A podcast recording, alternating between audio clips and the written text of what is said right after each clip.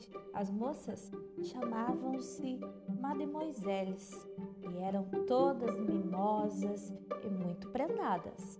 Não faziam anos, completavam primaveras, em geral 18.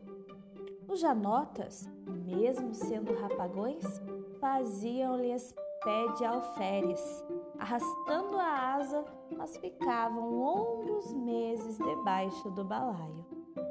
Carlos Drummond de Andrade. Bom dia, pessoal! Iniciamos a nossa aula de hoje, que será sobre variação linguística histórica e regional, através do poema Antigamente, de Carlos Drummond de Andrade.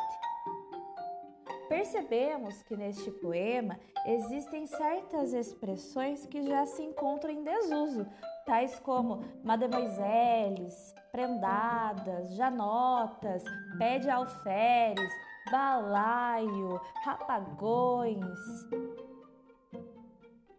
Restringindo-se a uma linguagem mais coloquial, os termos em destaque seriam substituídos por mina, gatinha, maravilhosas, saradas, da hora, os manos, a galera. Restringindo-se a uma linguagem mais coloquial, os termos em destaque seriam substituídos por mina, gatinha, maravilhosas, saradas, da hora, os manos, a galera. Davam uma cantada e assim por diante. Existem diferentes variações ocorridas na língua. Entre elas estão a histórica, a variação histórica. Essas palavras é, que a gente já não usa mais, essas palavras é, que nós ouvimos no poema, é, fazem parte dessa variação histórica. O que é a variação histórica? É aquela que sofre transformações ao longo do tempo, ao longo da história. Como, por exemplo, a palavra você que era antes vós mecê e que agora, diante da linguagem reduzida no meio eletrônico, é apenas VC ou até mesmo C. O mesmo acontece com as palavras escritas com PH, como era o caso de farmácia, que né, com PH farmácia, agora com F, farmácia. Então, todas essas palavras que vocês encontrarem é, com PH, essas palavras que vocês não sabem o significado, que são arcaicas, fazem parte dessa variação histórica. Ou seja, a língua ela se transformou no decorrer da história. Outra variação Variação regional, também chamadas de dialetos, são as variações ocorridas de acordo com a cultura de uma determinada região.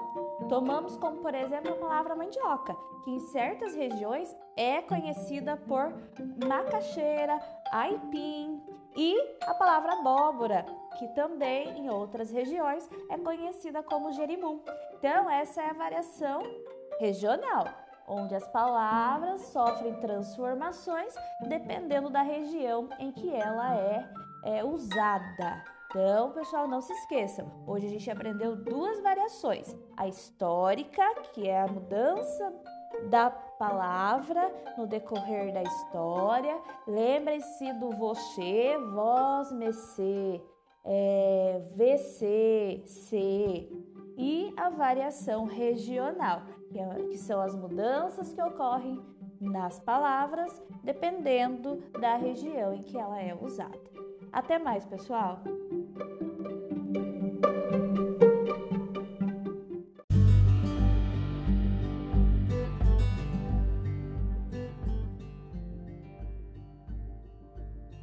Estrangeirismos Estrangeirismo é um fenômeno linguístico que consiste no uso emprestado de uma palavra, uma expressão ou frase estrangeira em substituição de um termo na língua nativa.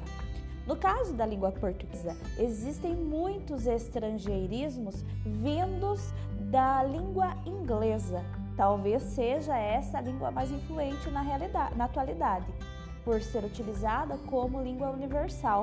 Este fato faz com que muitos produtos importados venham com as informações em inglês, assim como internet, livros, moda, etc.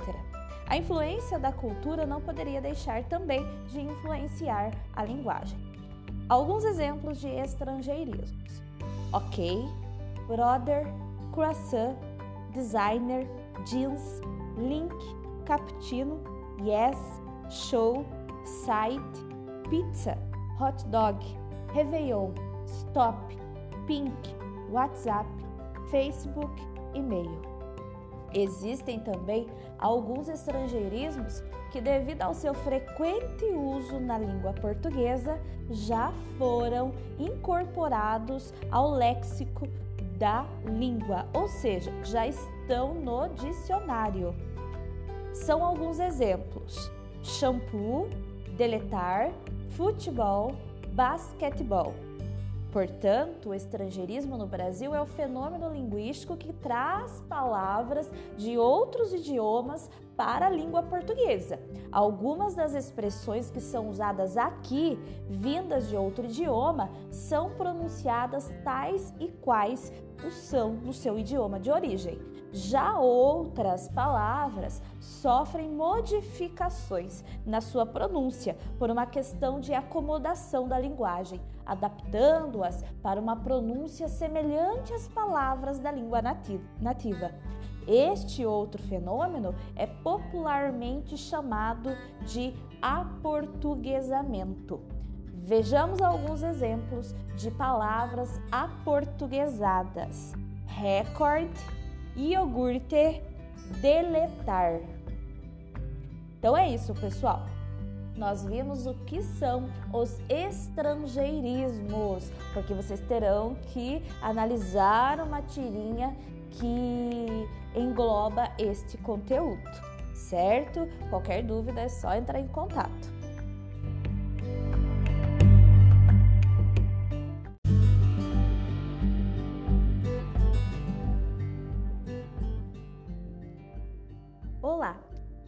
Vamos falar de provérbios e ditados. Provérbios e ditados populares são frases curtas que têm a função de aconselhar e advertir, ao mesmo tempo que transmitem ensinamentos. Alguns deles possuem rimas, recurso que facilita a memorização. De tradição oral e presente no nosso cotidiano, provérbios e ditados fazem parte da cultura popular brasileira e, logo, do nosso folclore. Eles surgem das interações cotidianas e são transmitidos oralmente entre gerações. Por isso, geralmente, os autores dessas expressões são anônimos. Confira agora o significado de alguns ditados de alguns provérbios mais populares no Brasil. Água mole, pedra dura, tanto bate até que fura. Esse ditado, muito popular, diz respeito à persistência para vencer os obstáculos. Ou seja, a erosão causada nas rochas pela água é fruto da insistência de bater diversas vezes no mesmo ponto, o que acaba furando a pedra. Próximo ditado. A pressa é a inimiga da, da perfeição. Essa expressão popular significa que as coisas devem ser feitas com calma para ficarem boas. Se do contrário forem feitas com pressa, elas ficarão imperfeitas. Esse ditado está relacionado com outro popular, muito conhecido: apressado come cru e quente. Próximo provérbio antes só do que mal acompanhado. Esse ditado afirma que há casos em que é melhor estar sozinho do que com alguém que nos cause sofrimento e infelicidade. Muitas vezes essa pessoa não acrescenta em nada e só atrapalha a vida e os planos. Bom, esses foram alguns ditados conhecidos, mas existem outros vários ditados populares que eu vou mandar para vocês no grupo para vocês lerem e conseguirem fazer a atividade da apostila sobre provérbios. Até mais!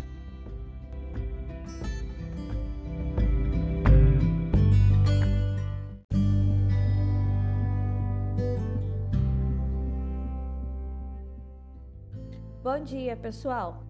Para vocês realizarem a Q7, que está lá na apostila, nós precisamos entender um pouquinho de uma nova classe de palavras, o pronome. Pronome, pessoal, eu vou mandar para vocês no grupo um documento Word para vocês seguirem daí a, a explicação aqui do áudio, tá? Sempre que vocês for tiverem dúvidas sobre essa questão, sobre pronome, Abram esse documento que vocês vão conseguir entender melhor, tá bom? Vamos lá.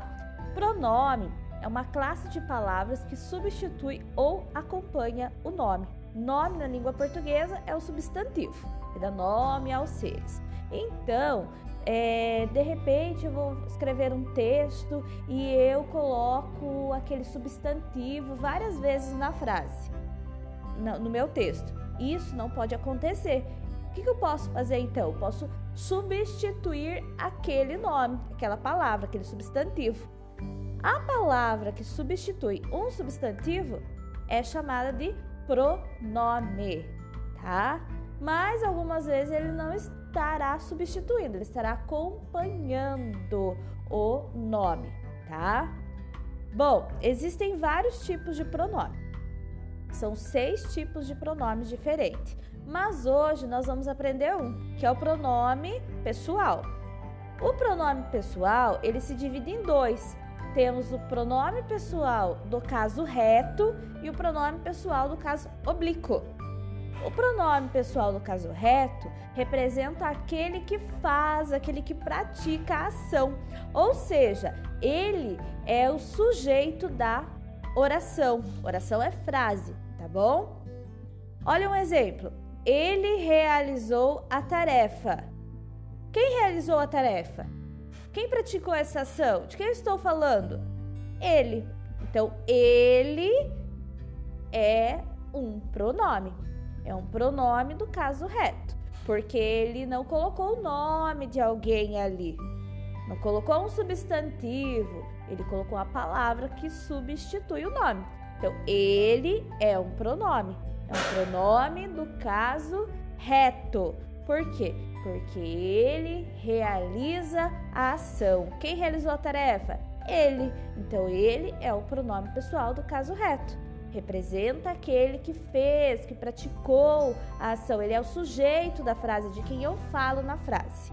Existem outras palavrinhas que fazem a função de pronome do caso reto. São elas: eu, tu, ele ou ela, nós, eles ou elas. Estes assumem a posição de sujeito da oração, tá?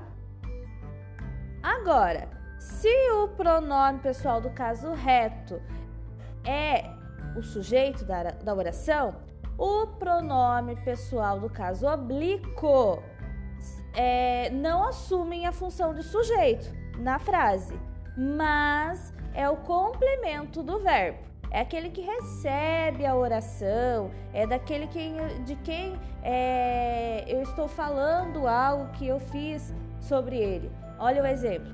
Nós podemos viajar contigo. Ação, podemos viajar. De quem eu estou falando? Quem realizou a ação? Nós. Nós é que vamos viajar. Vamos viajar com quem? Contigo. Contigo. Ele está complementando, ele está completando o sentido da locução ali verbal podemos viajar e, portanto, é um pronome pessoal do caso oblíquo. Existem outros pronomes pessoais do caso oblíquo. Segue aí na tabelinha que foi mandado para vocês. Mim, me, comigo. Te, ti, contigo.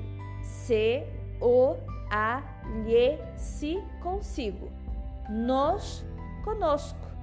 Vos, convosco. Se, os, as, lhes, se, consigo. Então, nós precisamos é, assimilar, decorar esses pronomes do caso oblíquo, tá bom? Percebam que na tabela que eu mandei para vocês tem ali os pronomes do caso reto e logo do ladinho os pronomes do caso oblíquo. Olha numa frase: Ele emprestou o caderno para mim. Quem realizou, realizou a ação? Ele. Então, ele é o pronome do caso reto. Em, qual é a ação? Emprestou. Emprestou o caderno para quem? Quem recebeu a ação? Eu, mim, no caso aí na frase, para mim. Então, mim é o pronome do caso oblíquo, certo? Ela convidou-nos para a sua festa. Ela, quem fez a ação, pronome do caso reto. Convidou-nos. Qual é a ação? Convidou. Convidou quem? Quem sofreu a ação? Nos. Então, nos, só olhar na tabela, é o pronome do caso oblíquo. Recebeu a ação. Bom, dentre esses pronomes do caso oblíquo, nós temos alguns usos especiais para o pronome o, a, os e as que está lá no exercício que vocês terão de fazer, lá no 17. Aparece esse uso especial do pronome o, a, os, as. Olha a explicação. Caso o verbo termine em R, em S ou em Z, essas consoantes elas serão suprimidas, ou seja, serão retiradas da palavra. E o pronome vai assumir a forma de lo, lá, los ou las. Ao invés de o, a, vai ficar lo, lá. Olha o exemplo na frase. A capoeira é um esporte. Praticá-la faz bem à saúde. Então, ao invés de colocar praticar ela, eu, eu tiro o R, coloco o hífen e o A vai se transformar em lá. Praticar lá, ao invés de praticar ela ou praticar a. Fica praticar lá. O conteúdo parecia complicado, mas explicamos-lo várias vezes. Explicamos-lo. Ao invés de colocar explicar colocamos. Colo, colo, tira o S, coloca o hífen e coloca o lo no lugar do o. Outra questão. Sempre que aparecer no texto um pronome do caso oblíquo, ele muitas vezes está sendo usado para substituir uma palavra que foi dita antes. É o caso dessa frase da capoeira. A capoeira é um esporte, praticá-la faz bem à saúde. O lá, ele se refere a quê? Qual palavra dita anteriormente é que o lá está substituindo? É só fazer a perguntinha. Praticar lá. Praticar quem? Praticar o quê? Faz bem à saúde? capoeira. Então é muito fácil você achar a palavra que o pronome está substituindo. É só você perguntar quem ou o que para o verbo e para o pronome. Olha outra frase. O conteúdo parecia complicado, mas explicamos-lo várias vezes. O que nós explicamos várias vezes? O conteúdo. Então, é muito fácil encontrar a palavrinha que o pronome está substituindo. É só conversar com o texto. Bom, pessoal, por enquanto é só façam os exercícios, prestem atenção, ouçam todas as explica toda a explicação, leia o texto que eu vou enviar e qualquer dúvida é só me chamar aqui no particular.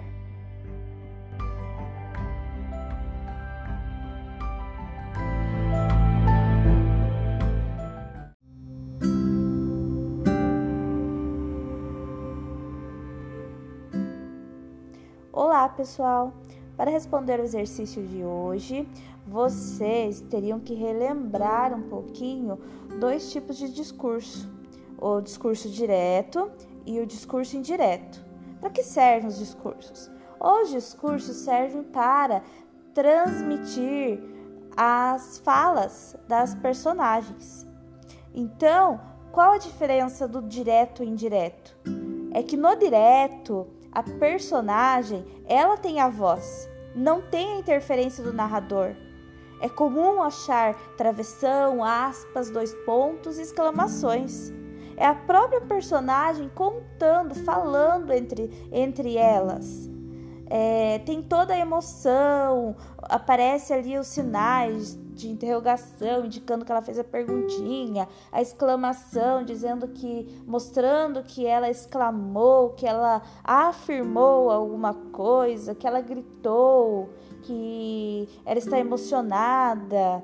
É, então, é um discurso bem mais dinâmico. É a reprodução certinha do diálogo, da conversa entre as pessoas.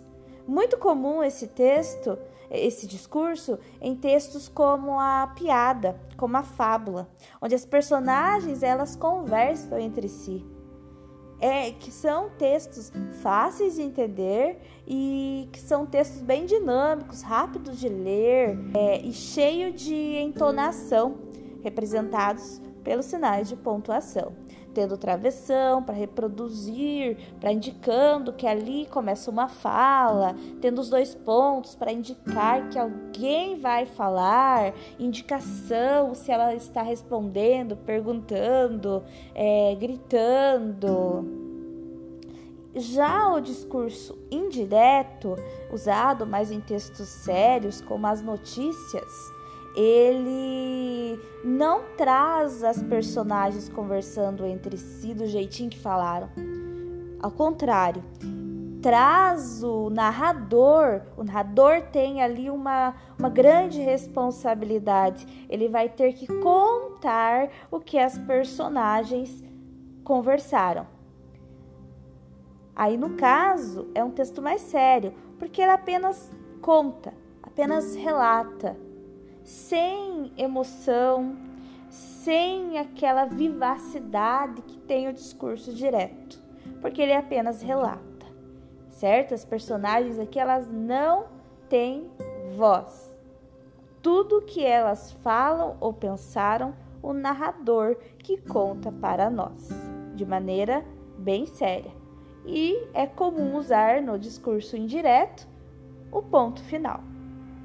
Certo, pessoal? Então não se esqueçam, vou mandar um mapa mental para vocês, onde tem tudo isso daqui que eu expliquei. Ouçam o podcast e leiam o texto lá na questão 18, que vai falar um pouquinho sobre discurso direto e indireto. E prestem bastante atenção.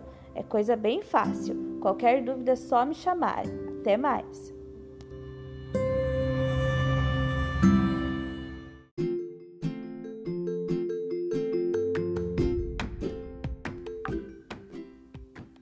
Olá, pessoal! Na aula de hoje vocês terão que analisar a capa de um livro e vocês terão que analisar muito detalhadamente, certo? Analise os elementos. O nome do livro é O Gato Preto em quadrinhos. É um é um, uma obra muito famosa do Edgar Allan Poe é um escritor muito famoso e essa é uma versão em quadrinhos, certo? Mas temos a história lá na nossa biblioteca, lá na escola, quando retornarmos, vocês podem pegar para ler. É, em quadrinhos não temos, mas temos a versão é, toda em, em prosa tá? Escrita apenas. Bom, mas vamos para a questão. Gente, observem bem. Eu vou mandar no WhatsApp do, no grupo, tá? De estudo para vocês analisarem a imagem que está mais nítida no grupo. A capa é toda bem preta, pura, é lá no fundo, o céu todo escuro, é, como se fosse até umas fumacinhas. Chão também todo assim bem sombrio, bem escuro. É, a gente percebe que parece ser uma grama, mas, mas não aparece a cor verde da grama. Tudo realmente é, é bem neutro, é bem obscuro, bem escuro. E o gato, né? O gato preto, tá? é um gato preto, né? Como o nome diz. A gente vê que ele tem um olho, o outro olho tá cicatrizado. Ele não tem um olho. É, então, gente, analisem bem. Quem talvez você já tenha ouvido falar dessa história do gato preto, é uma história muito famosa. Pode até estar pesquisando na internet, tá? Para você uma, um resumo, né? Uma resenha para vocês saberem sobre o que fala essa história.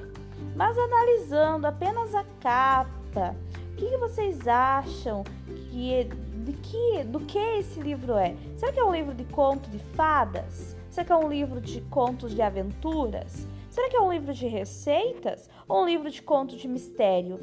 Bom, eu trouxe uma explicação de cada item ali que foi falado. Primeiro, o que é um conto de mistério?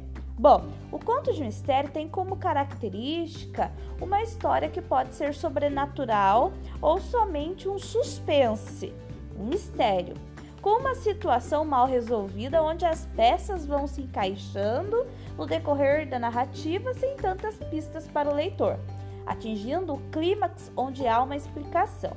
O, o final dessa história a gente é, vai lendo, lendo, lendo e no final a gente quer a resolução, ou seja, que desvende o mistério. O mistério é um gênero que prende a atenção do leitor pela curiosidade que nós temos no desfecho dessa história, pois não é uma situação clara. Então, este é o conto do mistério. É uma história onde acontecem vários fatos e vai aguçando a nossa curiosidade para sabermos o final desse mistério, a resolução, o desfecho deste mistério.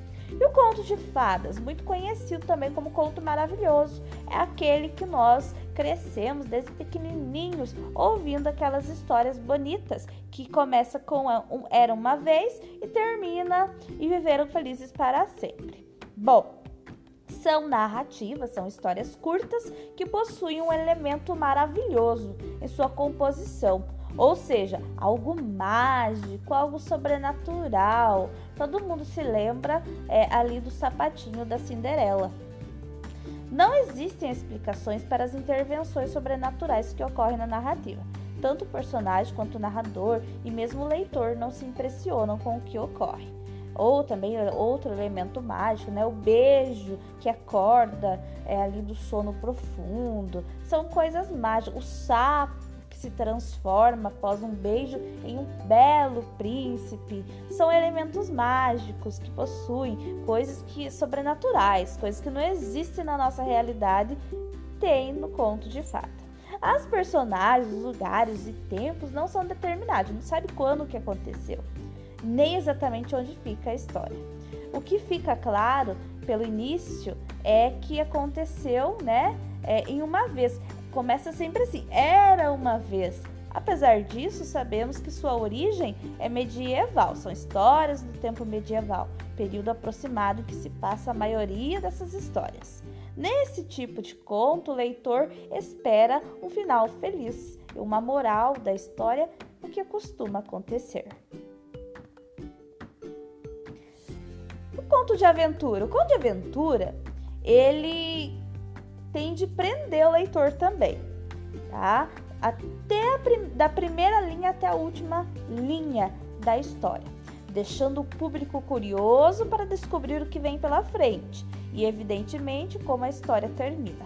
Os personagens de uma narrativa de aventura passam por diversas atividades. O protagonista, ele é o herói da história. Ele vai em viagens, ele enfrenta desafios, matas escuras, densas, é, desafios emocionantes e muito difíceis. Nesse caso, a aventura ela está intimamente relacionada com o ato de explorar ou descobrir alguma coisa. Todo mundo já é, ouviu falar né, na, nas aventuras de, de Robinson Crusoe, é, de Tintin, é, Huckleberry Flynn, são é, histórias de aventura, tá? São contos, são narrativas, são textos que trazem ali uma aventura que personagens viram as, as viagens de Gulliver. E, por fim, o livro de receita. Bom, o que é um livro de receita? É o mais fácil, com certeza todos têm na casa um livro ou um caderno de receita, apesar que hoje temos a internet, né? Mas o que vem a ser o livro de receita? Bom, eles trazem orientações passo a passo que ajudam as pessoas a prepararem pratos de comida. As receitas geralmente vêm com os seus verbos no modo imperativo, para dar instruções de como preparar o prato. Por exemplo, misture tudo, bata, acrescente, mexa, despeje, asse. Então são verbinhos, são comandos, são verbos que dão ordem. Logo, se enquadram no grupo dos textos instrucionais, ou seja, são textos que ensinam a fazer alguma coisa. Bom, agora que você já sabe um pouquinho o que é livro de receita, o que é um livro de conto de aventura, o que é um livro de conto de fada? O que é um livro de conto de mistério, vai ficar bem fácil para vocês resolverem a questão que traz lá o gato preto na capa do livro, a questão 19. Certo, pessoal? E não se esqueçam de ler o conto, um trechinho do conto O Médico Fantasma, que traz ali, né, um conto do folclore mundial, que tem um mistério ali. Vocês vão ter que saber qual parte da história que tem ali no exercício 20. Se é o final, início, conflito ou desfecho do conto. Não se esqueçam, tá? É... Início é quando começa a história. Final e desfecho é a mesma coisa, é o fim da história.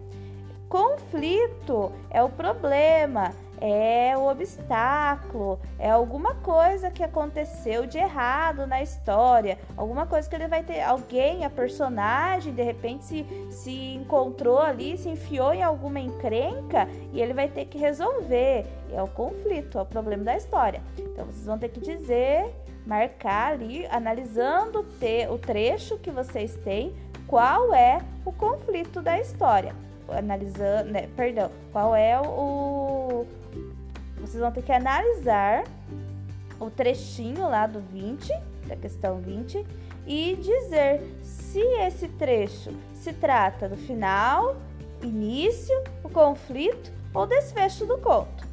Tá bom? Qualquer coisa me perguntem.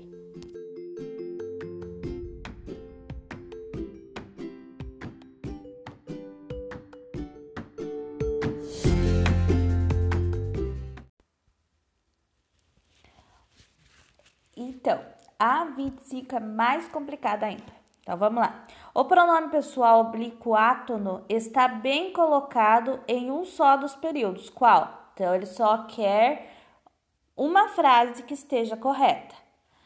Antes disso, algumas regrinhas que eu vou mandar para você. O não.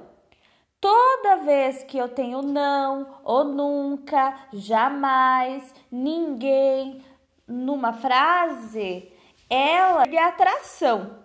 Então, elas atraem o pronome para perto delas, tá? É, e sempre o não vem antes do pronome, tá? Nunca o pronome é antes dele. É sempre o não primeiro depois o pronome. Olha o exemplo. É, ele não me contou nada. Ao invés de ele não contou-me nada. Não, o me ele fica do ladinho do não, mas primeiro eu coloco o não e depois o me, tá? O não ele atrai o pronome me perto dele. Essa é, é a questão do não que você vai analisar lá na primeira frase. Isto me não diz respeito. Respondeu-me ele afetadamente. Tá? Então, aqui é o caso do uso do não. Será que tá certo ou tá errado esse não aqui junto com o me? Será que a ordem, a posição dos dois está certa? Analisem pela explicação. É só olhar o exemplo que eu dei que você consegue entender. A letra B entra na situação de frase que exprime desejo, o pronome é antes do verbo. Então, quando a gente fala assim, é, que Deus o proteja, que Deus o acompanhe, sempre que eu falar desejando algo para a pessoa, eu preciso é, colocar o pronome antes do verbo. Ao invés de dizer Deus proteja-o, não, é Deus o proteja. Sempre a, o pronome ele vai vir antes, antes do verbo, porque é um de. Por exemplo, espere se saia bem na apresentação e não espero que ele saia-se bem na apresentação. Não, porque é um desejo. É algo que eu quero, que eu desejo para alguém. Então, sempre o pronome oblíquo, né, que, que tá lá na tabelinha. O meu, teu, tio, o si, o consigo, nos, conosco, convosco, sempre vai ser antes do verbo quando estiver desejando alguma coisa para alguém é, é, sobre esse tema de, de, desejo que sai, que cai lá na segunda frase, ó. Segundo deliberou-se na sessão, espero que todos apresentem-se na hora conveniente. Tem dois C aí, mas a, a chave para a questão é o segundo C, tá? Quando ele fala, espero que todos. A letra C. Na letra C, me entenda, lhe não disse isto. É o caso de início de frase com me. Nunca, jamais eu devo começar a frase com pronome oblíquo átono. Eu nunca vou começar a frase com falando me, me atenda, me entenda. É, quando a gente fala assim, me adiciona no Face, tá errado. É adiciona-me. Quando a gente fala te amo, estamos errado. É amo-te. Claro que nós podemos usar. Nós podemos usar numa fala com um amigo, numa fala bem informal, quando não precisa de cerimônia. Nós podemos usar sim. Mas numa prova, numa redação, nós temos que prezar pelo correto. Então eu não posso começar a frase com o pronome oblíquo. Ou seja, o meu, o teu, o seu, o nosso, conosco, convosco, o, a, tá? Essa é a letra C. Ela começa com o me. E também, ó, ela tem também ali o não. Lhe não disse isto. Está correto, será? E a letra D. A letra D, aí também é só dar uma lida e ver qual delas ali está errada. É, aliás, qual delas está correta, certo? Mas vai pela eliminatória do que está errado para você chegar no certo.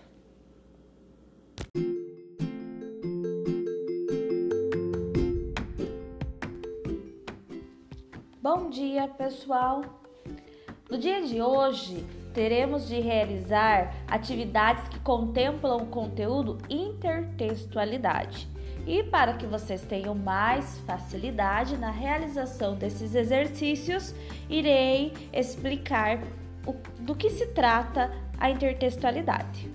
Bom, a intertextualidade, como o próprio nome diz, é a relação existente inter entre textualidade, textos, ou seja, é a relação existente entre textos diferentes. É quando um texto faz referência a outro já existente.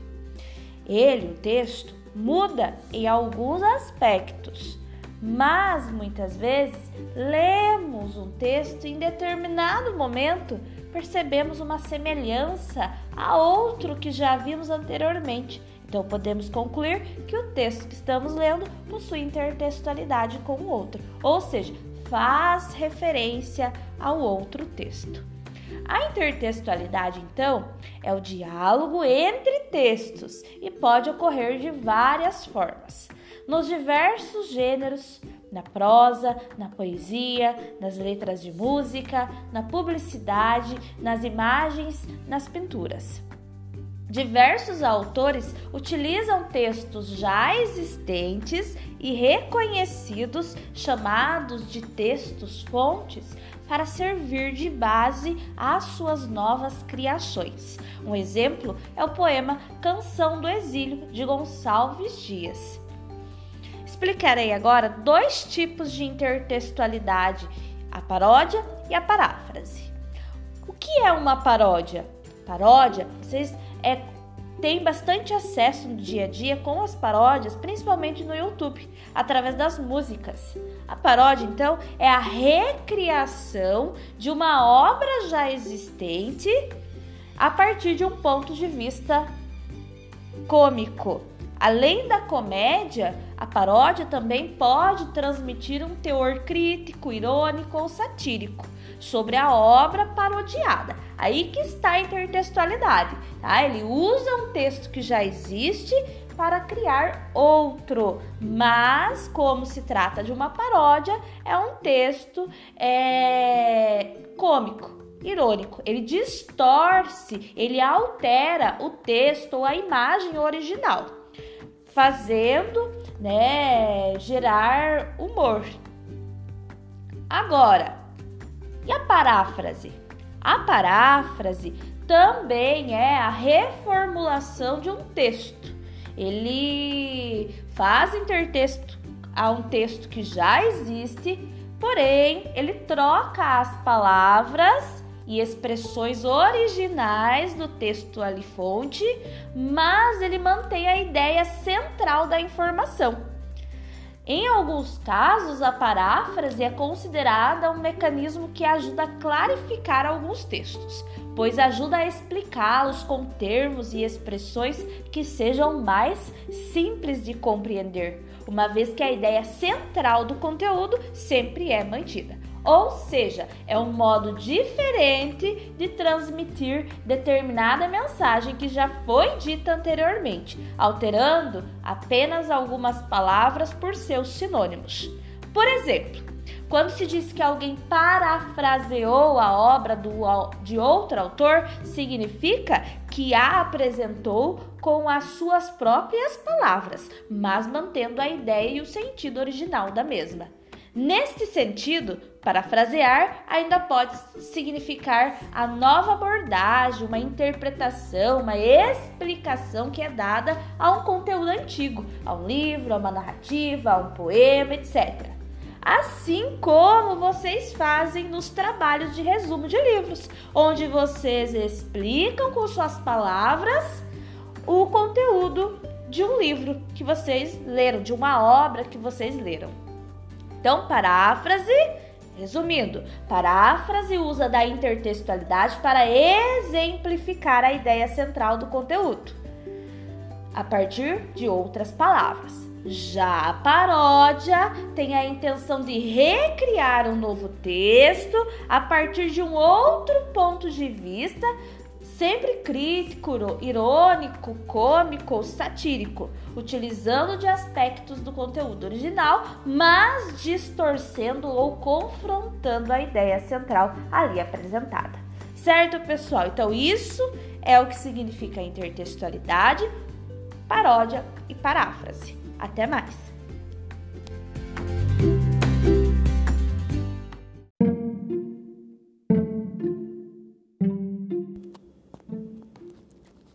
Pessoal! No dia de hoje, nós teremos de fazer algumas atividades sobre figuras de linguagem. Nós já vimos algumas figuras e na apostila de vocês deixei lá uma explicação bem resumida para facilitar o entendimento das atividades. Mas mesmo assim, vou deixar aqui uma explicação no áudio para facilitar mais ainda. Bom, figuras de linguagem, como nós já vimos anteriormente, servem para dar mais expressividade ao nosso texto. Deixe o nosso texto mais simbólico, mais é, dinâmico, mais poético, mais expressivo. Acompanhando a tabela que se encontra na apostila, nós temos as figuras de pensamento. Quais são as figuras de pensamento? A antítese. Qual é a palavrinha-chave para recordarmos o que é uma antítese? O oposto. Em tempos de guerra, quero paz. Nesta frase, nós temos duas palavrinhas que se opõem, que possuem um sentido contrário. Em tempo de guerra, quero paz. Guerra e paz são palavras opostas. Portanto, nesta frase nós temos uma antítese, assim como poderiam ser outras palavras, bem e mal, noite, dia, são palavras opostas também. Eufemismo, suavizar. Eufemismo eu uso para enfraquecer, suavizar alguma mensagem que possa ser é, muito forte, é, muito drástica. Exemplo: Fulano partiu dessa para melhor. Ao invés de eu dizer Fulano morreu, que é uma frase impactante, forte, eu posso falar Fulano partiu dessa para melhor suaviza, a mensagem. Assim como você faltou com a verdade. É uma frase também que suaviza a mensagem. Você mentiu. Ironia, contraditório. É quando você fala algo, mas pensa ao contrário ou fala algo para enfatizar o contrário daquilo que está falando. Olha o exemplo. Ele é calmo como um leão. Nesta frase, se ele é calmo, ele não pode ser comparado com um leão. Então, logicamente, a pessoa não fez uma comparação, pois leão não é calmo, ela está enfatizando, ela está dizendo que ele é calmo, mas para enfatizar que ele não é calmo. Ele é como se fosse um leão feroz. Hipérbole. Hipérbole é o exagero. Chorei um rio de lágrimas. Chorei litros. Usamos a hipérbole para exagerar, tornar expressiva alguma ação que a gente fez. Por exemplo, a pessoa quer dizer que chorou muito, chorou bastante. Como ela pode dizer isso para causar impacto? Chorei rios de lágrima. Ninguém pode chorar, um, chorar tanto a fim, de, a fim de formar um rio, mas serve para a pessoa entender que ela chorou, chorou bastante. Prosopopeia, também conhecida como personificação, é quando nós damos uma característica humana a um ser que não é humano. A lua sorriu para mim. A lua não sorri para ninguém. Foi só uma linguagem poética. O vento beijou meus cabelos. Vento não beija, é apenas uma linguagem poética. Atribuiu uma ação humana a um ser que não é humano. Então é personificação ou prosopopeia. Figuras de construção. Pleonasmo. Pleonasmo é uma repetição. É algo desnecessário, mas que já caiu no nosso vício de linguagem. Vi com meus próprios olhos. Aqui nós temos uma repetição. Se eu vi, é claro que foi com os meus olhos. Subi a subida se você sobe, é claro que é uma subida. Desci a, do, a descida, é claro que você desce, só pode descer uma descida. Então, são algumas palavras que nós usamos duas palavras, duas expressões para dizer a mesma coisa na mesma frase. Então, é o pleonasmo. Anáfora. Anáfora repete palavra. Eu sou a luz das estrelas. Eu sou a cor do luar. Eu sou as coisas da vida. Eu sou o medo de amar. Então, repetiu durante este pedacinho desta música sempre a, a expressão eu sou, eu sou, eu sou, eu sou. Então, nós temos uma anáfora. Sempre que tem repetição de alguma palavra, é anáfora. Figura de palavras: comparação. A comparação, nós temos a comparação entre dois seres por alguma semelhança parecida.